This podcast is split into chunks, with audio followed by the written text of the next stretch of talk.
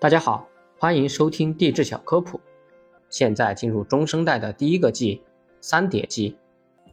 三叠纪的时间是二点零一亿年到二点五一亿年。三叠纪的名称是一八三四年弗里德里希提起的，它将在中欧普遍存在的位于白色的石灰岩和黑色的页岩之间的红色岩石层统称为三叠纪。该时期的古地理面貌是怎么样的呢？盘古大陆形成于泥盆纪。经由大陆与大陆彼此之间连续的碰撞，一直持续到三叠纪晚期，才导致了这块超大陆的成型。此时，全球各个陆块拼接形成泛大陆。三叠纪时期的气候炎热干燥，这形成了现在可以看到的当时留下来的典型的红色砂石。当时季节分明，有强烈的雨季，在两极比较潮湿温和。三叠纪时期的生物出现了最早的哺乳类和被子植物以及恐龙。在大灭绝之后，生物开始复苏，裸子植物达到了鼎盛，在许多地区形成了大片茂密的森林。被子植物的出现，动物产生了许多新的种类。陆生脊椎动物迅速演化，以适应各种各样的生态环境。鱼龙等返回海洋，成为海生爬行动物。在三叠纪晚期，出现了恐龙和卵生原始哺乳动物。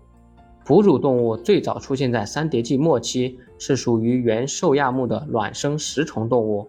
在三叠纪，翼龙和多类的恐龙类始祖类群出现，包括了草齿龙和板龙等等。世界上最早的乌龟原鳄龟也出现在了三叠纪晚期。在海洋中，新的珊瑚种类诞生，它们组成了比较小的珊瑚群。软体动物中的鹦鹉螺从大灭绝事件逐渐恢复起来，形成新的种类。一开始的鱼类种类比较少，说明只有少数种类幸存了不久前的那次灾难。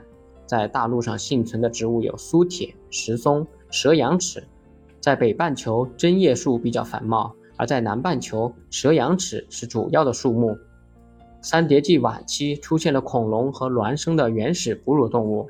卡尼奇洪基事件发生。泛大陆裂解，发生了地球生命史上的第四次大灭绝。三叠纪以这一次灭绝事件结束。尤其是海洋生物来说，这一次的大灭绝事件是非常惨重的。牙形石灭绝，除鱼龙外，所有的海生爬行动物消失，腕足动物、腹足动物和贝壳等无脊椎动物受到巨大的冲击。海百合灭绝，在海洋中，百分之二十二的鼠，大约一半的物种消失。这次灭绝事件并非在所有地方的摧残程度都是一样的，在有些地方几乎没有任何影响，在其他一些地方，实际上所有的迷龙和大多数的河弓类动物都消失了，许多早期的恐龙也都灭绝，而那些发达一些的恐龙却幸存了，许多草齿目动物也都灭绝，幸存的植物包括针叶类和苏铁。这次灭绝事件的原因还不清楚。在2.08亿至2.13亿年以前，盘古大陆开始分裂，这导致了强烈的火山运动。这是地球大陆形成后最强烈的火山运动了。其他可能的原因有全球性的气候变冷，或者陨石的撞击。在加拿大魁北克的一处陨石坑，曾一度被认为是这次灭绝事件的起因。但后来的调查认为，这个陨石坑形成于2.14亿年以前，比三叠纪的结束要早了一百二十万年，因此不太可能是这次灭绝事件的直接原因，甚至连灭绝的确切时间也不十分确定。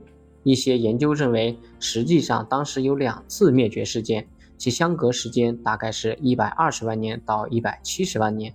这次灭绝事件为恐龙的发展提供了巨大的机会。恐龙在此后的一千五百万年中是地球上最主要、种类最多和数量最大的动物群。